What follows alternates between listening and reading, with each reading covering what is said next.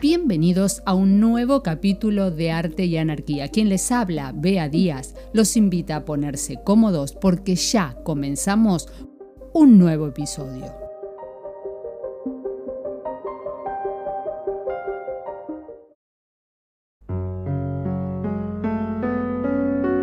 Bienvenidos a otro capítulo de Arte y Anarquía. Y antes de comenzar con lo nuestro, quisiera agradecer agradecer a los muchos oyentes que tengo. Voy a ir por partes. En este capítulo voy a agradecer especialmente a los oyentes latinoamericanos. Con muchísimo amor a toda la cantidad de gente que me escucha desde Colombia, que son un montón, a la gente de México, de Chile, Paraguay, Perú, Uruguay, Bolivia, Ecuador. Realmente me halagan con elegirme. Y hoy voy a dedicar un espacio que se generó a partir de algo que me pasó en la búsqueda de material y en la lectura. Yo soy una apasionada de Marcel Duchamp, dado que su figura siempre me llama mucho la atención, nunca termina de sorprenderme, esa es la realidad. Pero no fue ahí donde me quedé, sino que en algunos títulos que me atraparon acerca de las mujeres que se relacionaron con Duchamp y no fue por su trabajo en sí mismo, sino porque aparecen con titulares con una carga tan fuerte que la verdad me impactó. Títulos como, por ejemplo, Las mujeres de Duchamp, Las amantes de, y Duchamp inventó a, y bueno, por acá viene la cosa hoy. Como les contaba, buscando toda esta información de Marcel Duchamp, digamos un gran artista protagonista de una fuerte ruptura de los conceptos del arte en el siglo XX, me encuentro con nombres que se relacionan con él. Y esto me llama la atención porque no se presenta a estas mujeres como artistas. Muchas fueron las mujeres que se relacionaron con él, vamos a, decir la verdad, pero muchas de ellas fueron artistas, artistas que se vincularon con otro artista. Pero a la hora de presentarlas, se las presenta solo en relación a Duchamp. Tal es el caso de Beatriz Good, una artista ceramista que ya les voy a presentar, o peor suerte la que se llevó Mary Reynolds, donde el único lugar que le quedó en titulares fue La amante de Duchamp, una escultora bravísima. En la lista sigue también María Martins, que fue modelo de su último trabajo, y aparece en un titular donde dice Duchamp creó a la mujer. La verdad que todo esto y estas posturas me han molestado muchísimo, pero lo que sí han permitido es que en este lado tan particular donde la mujer en la historia del arte ha quedado relegada, donde muchas mujeres para poder estar en el arte han tenido que utilizar el nombre o apellido de sus maridos o tener nombre de varón. Y hoy por hoy lo que me pasa a mí es que hago estas distinciones porque en la historia del arte la mayor parte de los artistas que reconocemos son artistas varones. Pero hoy me parece que en pleno siglo XXI no podemos tener estos titulares que presentan a las artistas de este modo por este lado me pareció que a nadie se le ocurriría escribir un artículo que dijera Mary Reynolds, la gran artista y amante de Duchamp, o Mary Reynolds inventó Duchamp, pero no quiero caer en lugares comunes ni ponerme en posturas extremas. Simplemente voy a presentar a estas artistas mujeres que además de su obra se enamoraron de Duchamp.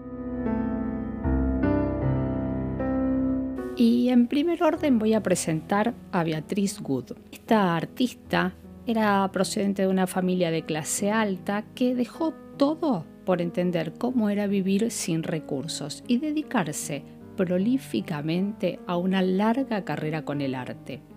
Fue pintora, abstracta, vanguardista, escultora y encontró inspiración en Marcel Duchamp. Perteneció al movimiento dadaísta esta mujer que nació en Estados Unidos estudió en Francia comedia y pintura y ahí conoció y se rodeó de los que en esa época eran los más conocidos protagonistas del dadaísmo. Participó aparte en reuniones junto con ellos y fue llamada también Mamá Dada. En 1947 comenzó a tomar clases de cerámica y se instaló en una vivienda donde desarrolló el resto de su carrera y se convirtió en esta mujer que hoy podemos conocer. Dictó clases, publicó su autobiografía y tal es así que de esta autobiografía hubo algo muy particular que ya te voy a contar. Entre Beatriz Wood y Marcel Duchamp hubo una relación porque se conocieron en el circuito artístico de Nueva York en la década de 1910. Cada uno de ellos formaba parte del movimiento Dada y quedaron conectados por varios miembros de la escena artística de esa época. No se sabe con certeza cuál es la extensión de la relación entre Good y Duchamp, pero sí que mantuvieron una amistad muy cercana y compartieron muchas ideas sobre el arte y la filosofía. Se cree que Duchamp influyó en su trabajo y especialmente en un enfoque que le permitió ser desafiante de todas las convenciones establecidas. Tal vez, digo yo, Duchamp también se sintió influenciado por esta mujer. Pero Beatriz se hizo muy conocida en el último tiempo por otra cuestión que te quiero contar.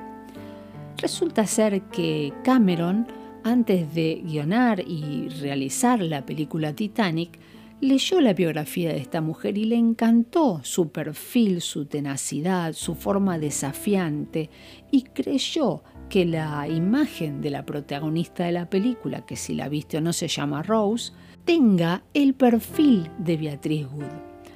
En realidad, Beatriz nunca fue pasajera del Titanic y simplemente es una invención que se toma el director de la película porque quiere mostrar a la mujer como atrevida, rebelde, progresista, en busca de sociedades igualitarias y apostó a ese personaje femenino con mucha agalla, muy adelantada en su tiempo y muy cuestionada también por la ruptura de las reglas. Beatriz, que también desafió a la sociedad, lo hizo a través del arte, se proclamó como un espíritu libre y que no iba a estar atada a nada ni a nadie. Falleció a los 105 años, en el año 1998. Nos toca el turno de Mary Reynolds. Mary Reynolds fue una mujer artista, encuadernadora, con un estilo muy particular que tuvo una relación también muy particular con Marcel Duchamp.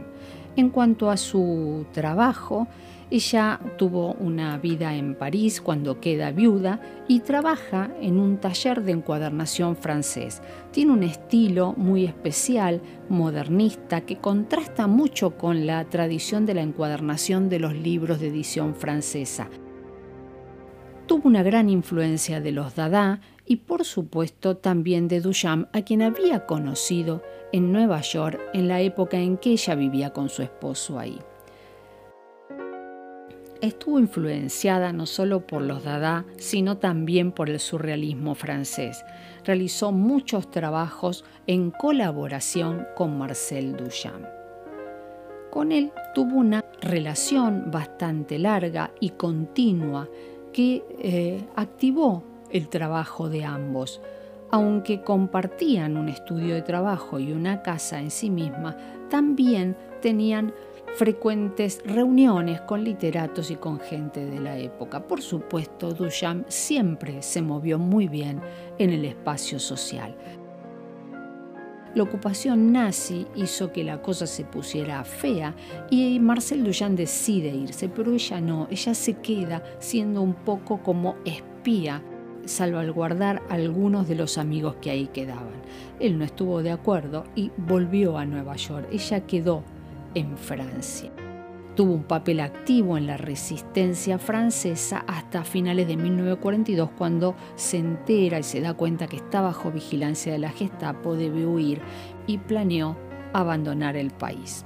Regresó nuevamente a los Estados Unidos y volvió a ver a Marcel Duchamp, con quien continuó la relación un tiempo más, pero finalmente estaba dedicada al fracaso porque ella era una persona que no buscaba ninguna atadura y él, la verdad, tampoco. Pero ella se enferma, abandona el trabajo, su salud se deteriora y fallece en 1950, con Marcel Duchamp acompañándola.